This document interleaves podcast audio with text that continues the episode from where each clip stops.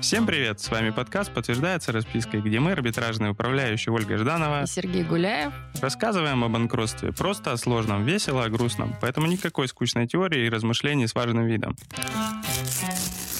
Одно из самых, наверное, главных последствий ведения процедуры банкротства — это возможность оспаривать сделки должника, которые совершались им за три года до того, как он был признан банкротом. Тоже зачастую этот механизм самими должниками недооценивается и используется в качестве вывода активов, способа вывода активов. Это отчуждение своего имущества, сокрытие его каким-либо образом. Встречаются способы самые разнообразные, у кого насколько хватает фантазии, в настоящее время, наверное, за последние лет 10-15 прошел большой путь этот институт от возможности ранее переписать все на маму и папу до создания каких-то многоэтажных сложных схем, которые с первого взгляда выглядят как вполне себе реальные, но текущее развитие практики позволяет даже такие схемы разворачивать. Вот сегодня об этом мы хотим поговорить. Сейчас очень сложно вообще спрятать имущество потому что действительно и суды, и кредиторы, и арбитражные управляющие довольно далеко ушли как раз в способах, в том, как имущество искать, разыскивать. Но об этом мы поговорим отдельно. Сережа хотела про сроки поговорить. Общий срок у нас три года, но, как мы знаем, в банкротстве сроки резиновые, поэтому иногда не стоит обнадеживаться, если сделка была за пределами этих трех лет,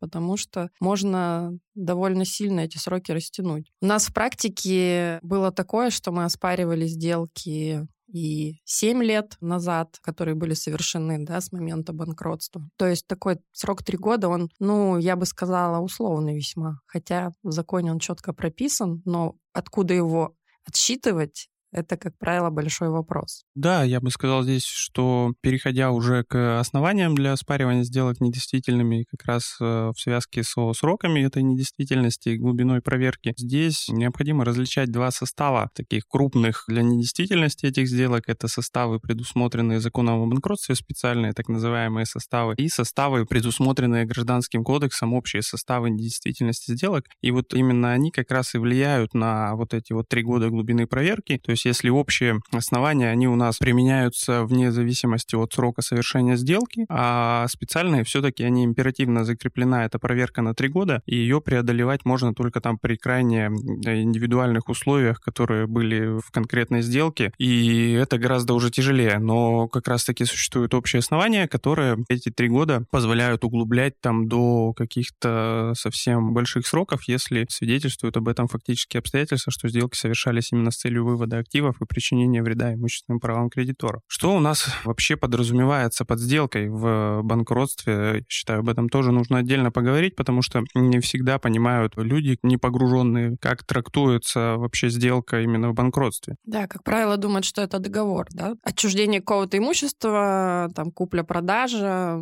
либо дарение. Что у нас может быть? У нас довольно широкое толкование того, что является сделкой в банкротстве. Да, в банкротстве у нас сделкой признается не конкретная какая-то двухсторонняя подписанная документ, между сторонами, в котором написано «я такой-то отдал, подарил, продал, поменял, еще что-нибудь сделал со своим имуществом в пользу стороны номер два». В банкротстве сделка у нас может быть любой вообще факт уменьшения имущественной массы должника. То есть это любой платеж по счету, который может увидеть управляющий либо кредиторы, абсолютно любой. Все, что есть в выписке, может это быть признано сделкой и проанализировано на предмет ее недействительности. За что эти деньги переводились? Перевод денег по банковской карте, да? Ну, перевод денег, да, по банковской карте, но это в том числе вот э, к выпискам, наверное, я бы отнес. Да, даже перевод обычный там между физлицами, там через сервис быстрых платежей. Такая операция, на которую, наверное, в современном обществе у нас довольно часто совершается людьми.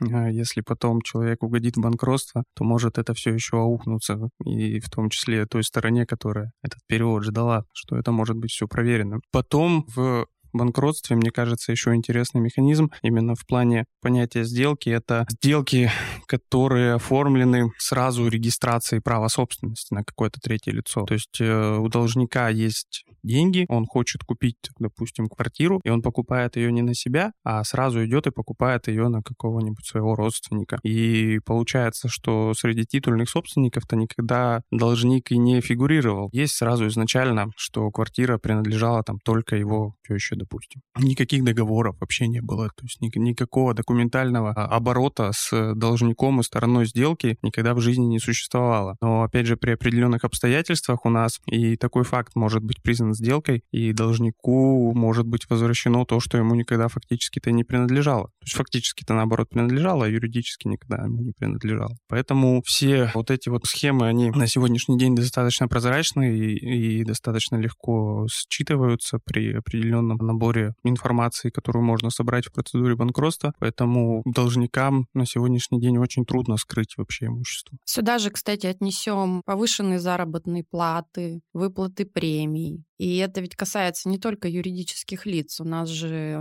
есть истории, когда юридическое лицо начинает банкротиться, собственники либо бенефициары пытаются каким-либо образом выводить деньги из банкрота, повышают э, сотрудникам необоснованно зарплаты, либо выплачивают премии, и можно угодить э, в этот судебный процесс по оспариванию сделки и, собственно, быть признанным в рамках данного процесса выгодоприобретателем и попасть на определенную сумму денег. То есть такие случаи у нас есть, и они не то чтобы из ряда вон. Ну и тут важно оговориться, что работники-то зачастую используются как просто инструмент для вывода средств. То есть это повышенная премия, это она к ним и не попадает. И они ее получают, но под условием того, что какую-то часть они несут обратно в кассу там общества или просто там негласно руководству. И потом, да, действительно, сделка может быть оспорена, и человек, оказывается, должен вернуть в конкурсную массу какую-то сумму средств, которые он фактически-то не получал, но при этом имеется состав недействительности сделки. То есть здесь тоже надо быть с этим осторожнее. Никогда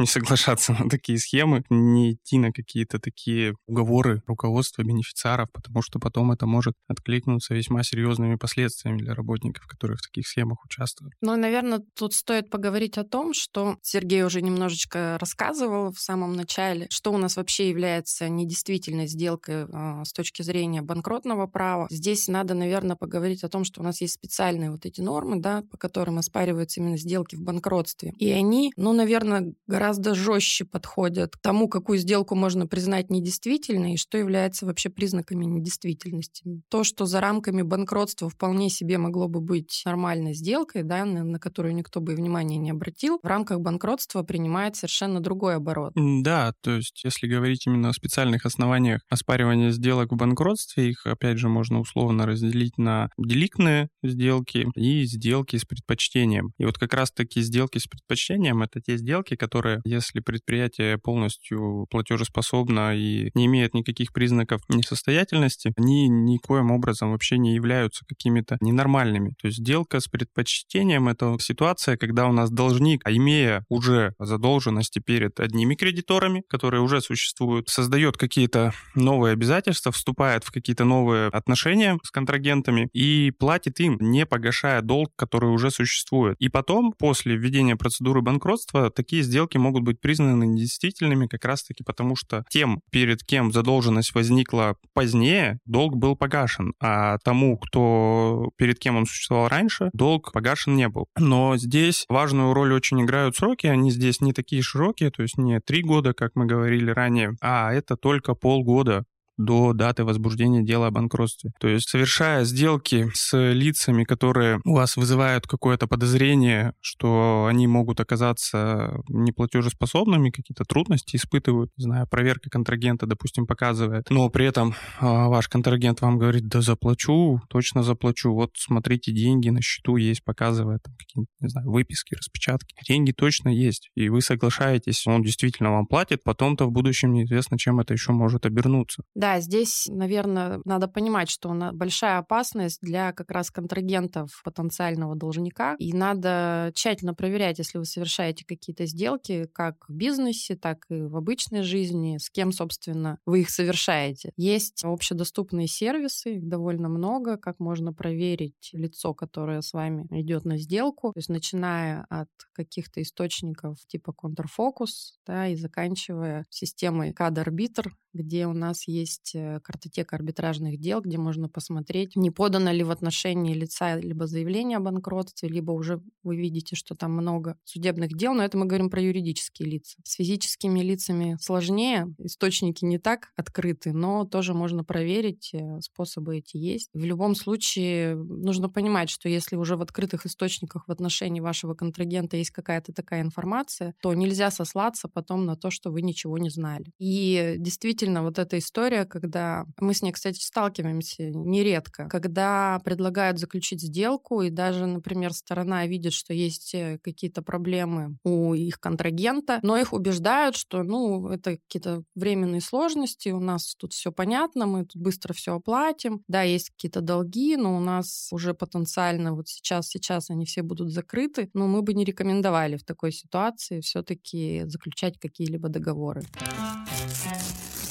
Ну и теперь, я думаю, стоит перейти к самому интересному, захватывающему и веселому. Это как раз-таки сделки, которые совершены в целях причинения вреда кредиторам. Это тот самый вывод активов, сокрытие имущества и прочие некрасивые действия. Это тоже специальный состав у нас недействительности сделок, так называемые подозрительные сделки должника. Они презюмируются, что именно совершены с целью как раз-таки, когда уже должник осознает, что он не платежеспособен и предпринимает какие-либо действия, направленные на сокрытие своего имущества, чтобы оно не досталось кредиторам и не было пущено с молотка, и деньги не были направлены на расчеты. Здесь уже уже, как мы говорили, срок проверки 3 года, и здесь уже как раз-таки проверяются абсолютно все, что можно проверить. Это отчуждение недвижимости, транспортных средств, перечисление денег, различные регистрации, ну, то есть о чем мы говорили уже ранее. И вот эта норма, она является, наверное, более распространенной, одной из самых распространенных при оспаривании сделок банкротстве, потому что никто не хочет расставаться с тем, что нажил сильным там или непосильным трудом за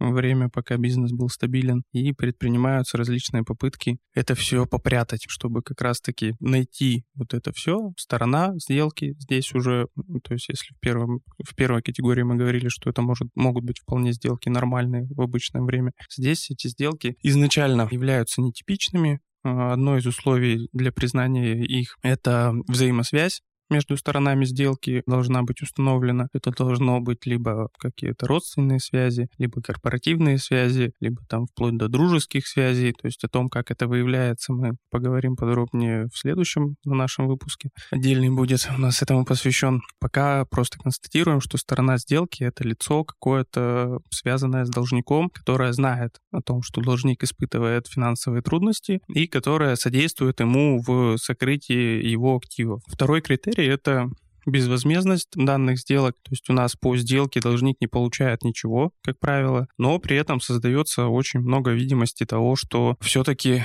было реальное какое-то встречное предоставление. То есть сделка была двусторонней, и должник-то в обиде якобы не остался, получил там за нее деньги или какую-то иную выгоду, которая может трактоваться как отсутствие ущерба для иных кредиторов должника. Наверное, это вот два таких а, самых основных критерия, по которым данная сделка может быть признана недействительной. Это, то есть, опять же, осведомленность стороны, безвозмездность сделки и состояние неплатежеспособности самого должника в момент совершения этих сделок. Такие сделки, они проверяются именно на фактическую реальность их совершения, и вот здесь-то все самое интересное и разворачивается. Да, я только, собственно, и хотела это добавить. На самом деле самое сложное — это доказать реальность того, чего не было. На первый взгляд, и мы с этим постоянно сталкиваемся, все наши там должники, недобросовестные должники, не будем говорить прям все, но недобросовестные должники считают, что ну, очень легко приносят какие-то тонны документов в подтверждение своих сделок, но очень много таких классических случаев, как разбиваются все эти доводы, и оказывается, что не так-то просто подтвердить, что у вас на руках были какие-то космические суммы денег, особенно когда их на самом деле не было.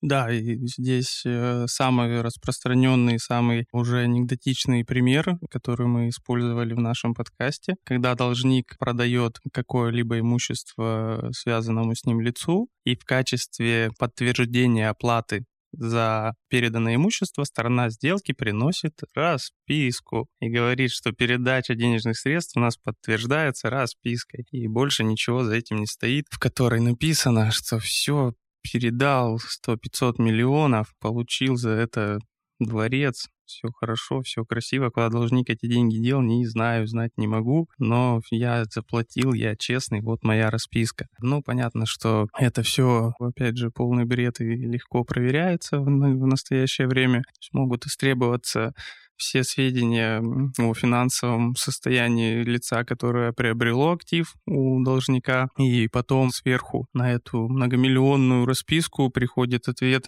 из налогового органа, что средний доход за последние три года составлял 25 тысяч рублей у этой стороны. И очень складывается забавная ситуация, от, откуда же тогда это все взялось. Ну и, собственно, поэтому у нас э, сделки недействительными признаются в последующем. Приведем такой классический случай, то есть э, действительно есть, например, расписка, по которой наш должник передал например, какому-либо лицу. Ну вот в нашей практике, наверное, самая большая сумма налички, которую я помню, это было вот 130 миллионов. Да, 120-130 где-то так. А, то есть 130 миллионов наличкой. Как вообще доказывать, что такая сделка недействительна? На самом деле вот с такими большими суммами доказывать это не так сложно. Ну, во-первых, действительно запрашиваются сведения из налоговой инспекции, были ли сопоставимые доходы. Просят контрагента по сделке подтвердить, каким образом, откуда, как передавались эти денежные средства. И вот интересно, что мы использовали в одном таком судебном процессе, показывали, как физически выглядит сумма денег, равная 130 миллионам рублей. Не так просто взять и передать в наличке 130 миллионов рублей. Использовали статистику Центрального банка, где смотрели, какой оборот купюр вообще ходит ну, среди населения. То есть у нас э, ответчик по сделке утверждал, что он хранил деньги у себя под подушкой, долго их там копил, собирал, и вот у него где-то там хранилось 130 миллионов рублей в наличке. Даже в пятитысячных купюрах мы тогда посчитали, а на сайте банка центрального есть информация, сколько весит каждая купюра и какой оборот разных купюр ходит ну, в данный момент, скажем так. Во-первых, набрать 130 миллионов пятитысячными купюрами довольно сложно. Даже такая сумма весит 25 килограмм. А когда мы сопоставили, сколько это может быть купюрами разного образца, у нас получился такой контейнер денег. Палета денег палетированные деньги. Да-да-да. И, собственно, мы приносили в суд и показывали, что хотели бы увидеть, как у нас наличкой осуществлялась передача вот этого объема денег. Ну, это как в фильмах эти классические сцены гангстерских. Один приходит с чемоданом товара какого-нибудь, бриллиантов, второй приходит с чемоданом деньги ты принес, кто-то щелкает, там чемодан денег. А тут бы выглядело, ты принес, из-за угла выезжает погрузчик с палетой денег, такой начинает медленно ползти к месту сделки. Вообще вот эта история с объемом передаваемого имущества, она часто имеет место быть.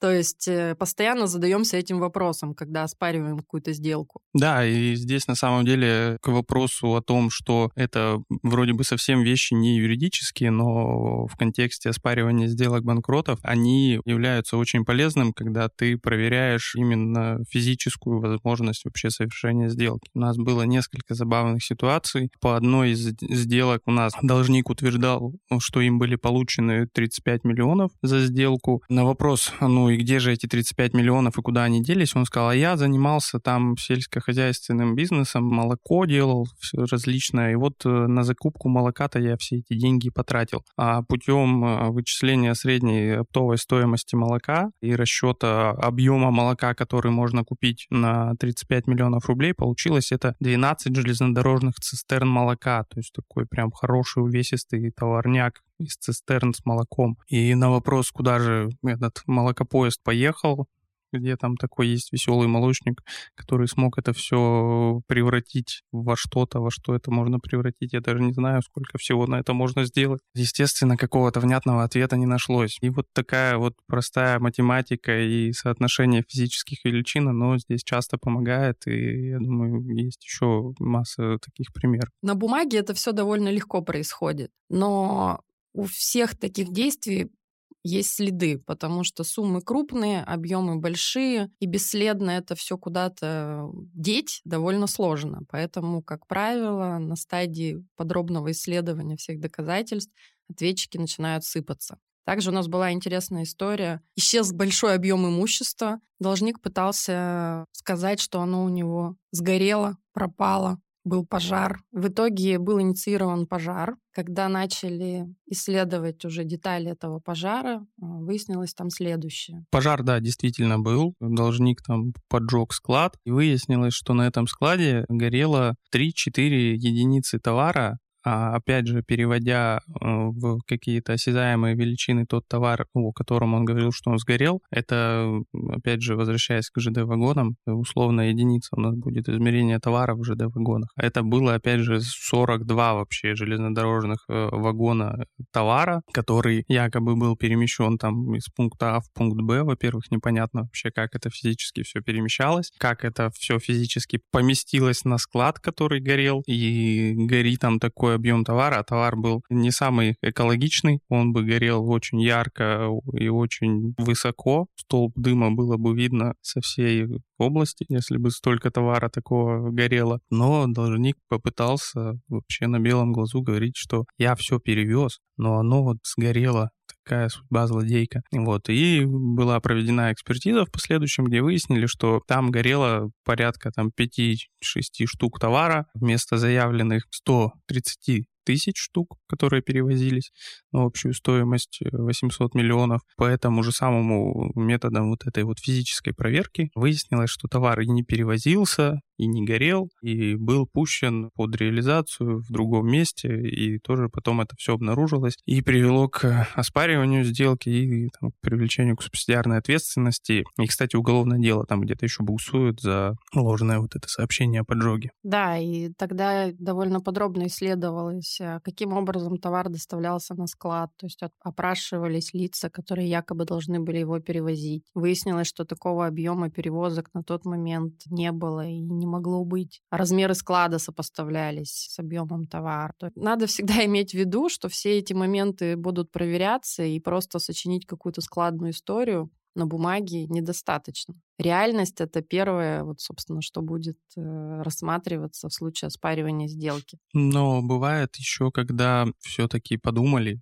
прям все оформили, по документам красиво, плюс-минус вообще не откопаешься, вроде бы все сходится. Был у меня один случай, когда оспаривалась перевозка товара на КАМАЗах. Вроде бы все нормально, там перевозили 6 бетонных плит. Причем были указаны и габариты, и, и там и размеры, и все характеристики перевозимых плит. Как бы на первый взгляд э, не задумаешься, ну, есть КАМАЗ, есть прицеп, везет 6 плит, ну, везет себе и везет. Кто-то может об этом задуматься. Но я посчитал вес каждой плиты, нашел грузоподъемность КАМАЗа и прицепа, и оказалось, что 6 таких плит они в 4-5 раз превышают максимальную грузоподъемность КАМАЗа. Его бы просто сложило пополам от этого всего, если бы на него сгрузили. Либо как минимум двигаться бы он точно не мог. И именно со ссылкой на это пришли к выводу о том, что сделка никогда не совершалась, никаких перевозок не было. И опять же, вот эта вот физика, она помогла в юридическом вопросе. Как э, Сергей обозвал этот КАМАЗ, КАМАЗ-муравей. Да, такой КАМАЗ-муравей, который может таскать в разы больше собственного веса. Куда-то ехал строить какой-то большой муравейник, но в итоге не ехал, как выяснилось. К вопросу о проверке реальности, что еще может проверяться, это проверяется возможность, э, если это касается каких-либо там экономических э, сделок, не там не, не сделки граждан, какие-нибудь поставки между юрлицами, всегда проверяется источник возникновения товара точно так же, как источник возникновения денег. То есть откуда вообще, если заявляется о том, что должник получал товар и за него платил, допустим, деньги, которые потом заявляются, что были оплачены с целью сокрытия этих денег, проверяется, откуда товар взялся, где он хранился, как перевозился. То есть та сторона, которая утверждает, что она этот товар передала, должна доказать источник возникновения товара, возможность его получения, перевозки и отгрузки вообще в пользу должника. И вот опять же, возвращаясь к примерам, тоже было один случай, когда все это было оформлено, у должника был источник товара, вроде как подтвержденный, и фактическая возможность этот товар перевести, но то ли по глупости, то ли неизвестно почему вообще. Именно в товарной накладной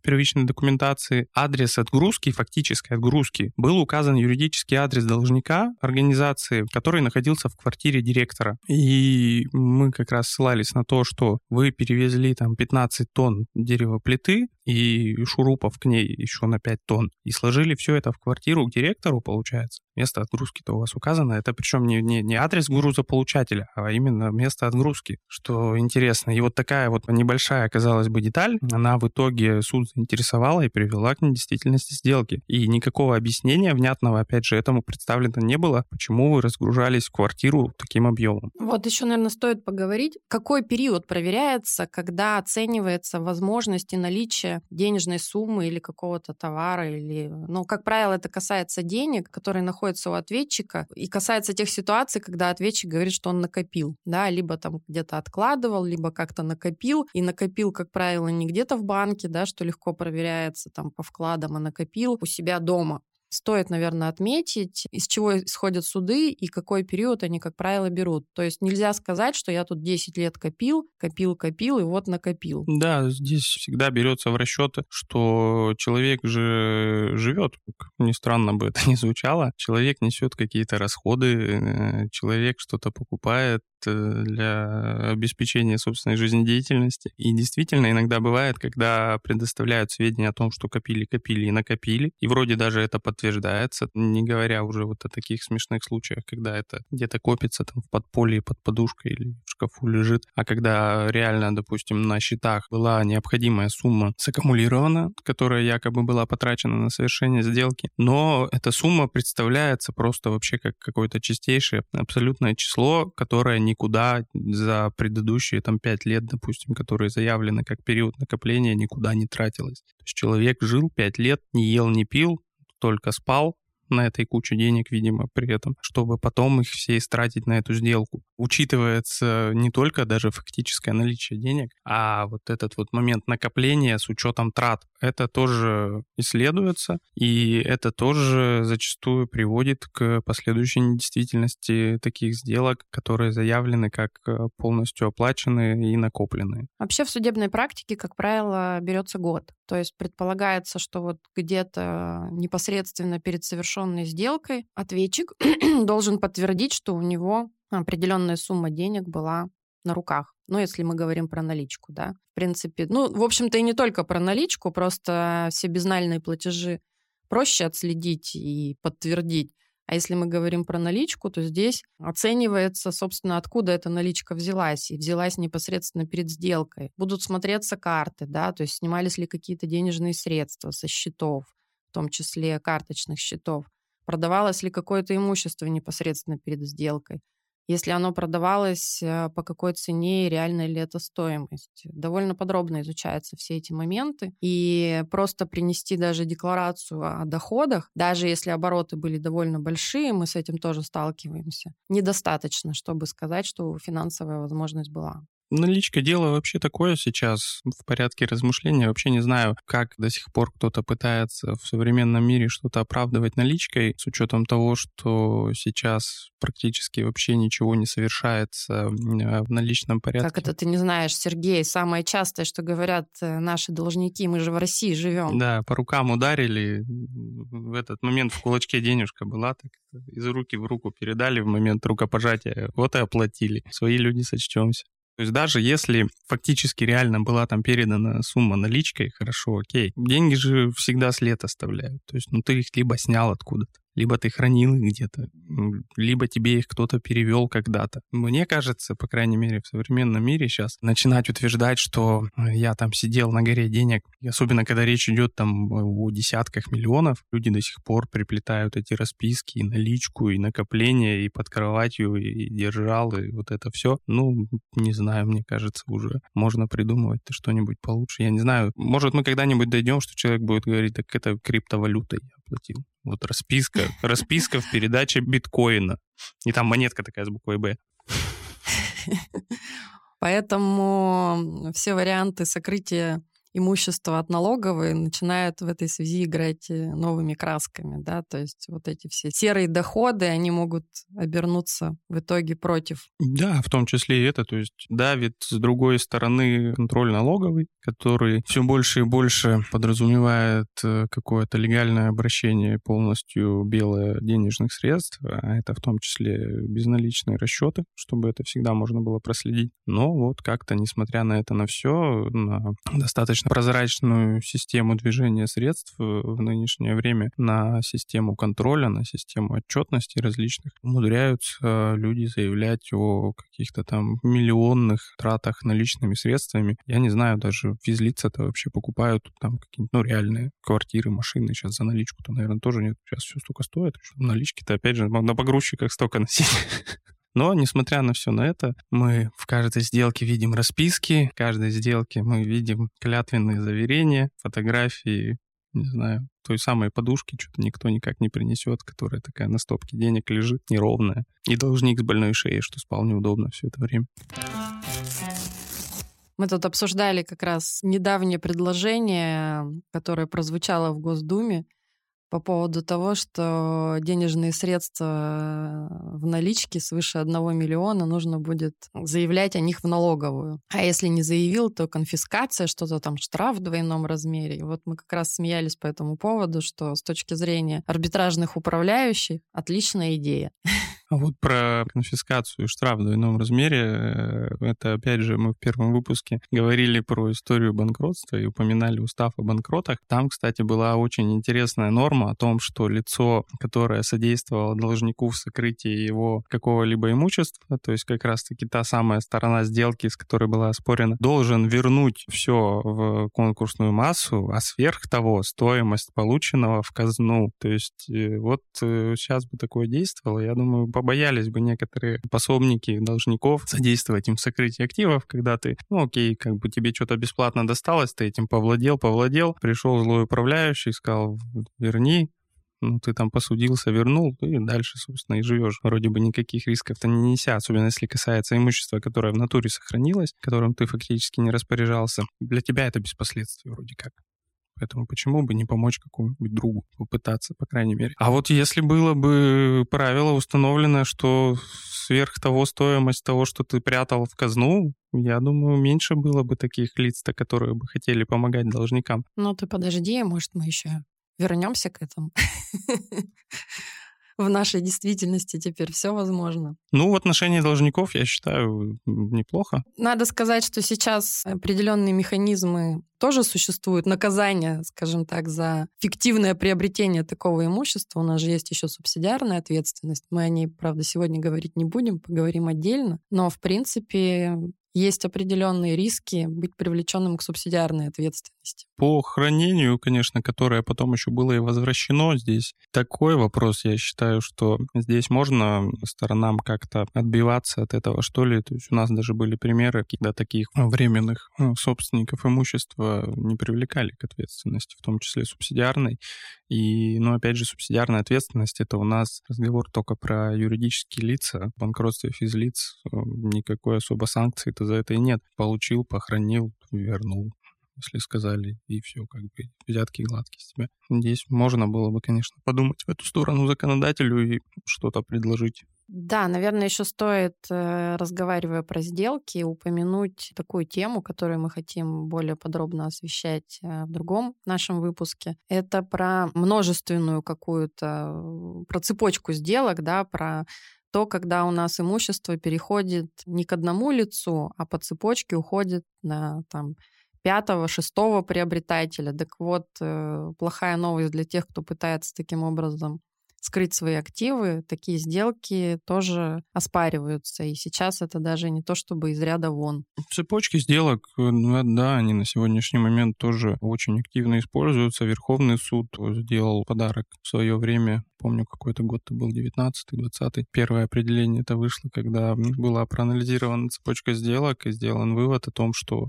если цепочка сделок прикрывает собой сделку единую в интересах одного выгодоприобретателя от этой сделки, который контролировал все эти сделки, то они также все подлежат признанию недействительными. Раньше с этим было сложнее, то есть у нас могла оспариваться только первая сделка последующим сторонам мог предъявляться только виндикационный иск в обычном порядке, в, в общеисковом. И это немного затрудняло, конечно, и этим пользовались. Но вот сейчас мы пришли к тому, что и цепочка сделок, она совсем не препятствует к возврату имущества, к оспариванию. Сколько у нас рекорд-то был? Пять, по-моему? Больше пяти вроде не было еще. По-моему, шесть звеньев мы оспаривали, нет? Ну, может быть, шесть, я не, не помню. Ну, где-то много. В общем, 6 последующих, там 5 или 6 последующих перепродаж все равно не позволили э, имущество сокрыть, и оно было возвращено на должника. В итоге все эти 5-6 сделок отдельных проверены, и было установлено, что все они прикрывали собой одну большую сделку по максимальному отодвиганию титульного собственника от должника. Но это сейчас тоже все можно выяснить, проследить, вернуть имущество. Здесь, собственно, опять же, большую роль играет а, именно фактическая какая-то данная сделки, фактическое использование имущества, фактически над ним контроль.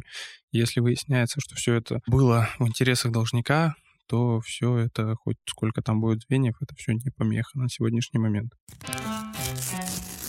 Не все сделки бывают плохие, то есть э, оспаривается сделок очень много в делах о банкротстве подается заявлений об оспаривании. Здесь это еще отдельный вопрос об ответственности управляющих, которые боятся различных штрафов за бездействие, убытков. И, как правило, управляющие идут веером оспаривать там вообще все, что неровно лежит. И бывают ситуации, когда действительно сделки совершались реально, но выглядят со стороны не очень. То есть вот у нас был в практике к вопросу, опять же, о сроках проверки, когда оспаривался займ, причем аффилированному лицу, директору компании и участнику, одному из нескольких, несколько, несколько участников было у должника, у юрлица. В 2002 году он выдал займ должнику в размере 2 миллионов, а получил возврат этого займа в 2018 аж году, то есть спустя 16 лет после выдачи займа. И в 2020 году общество начало банкротиться, управляющий пошел данный займ, возврат займа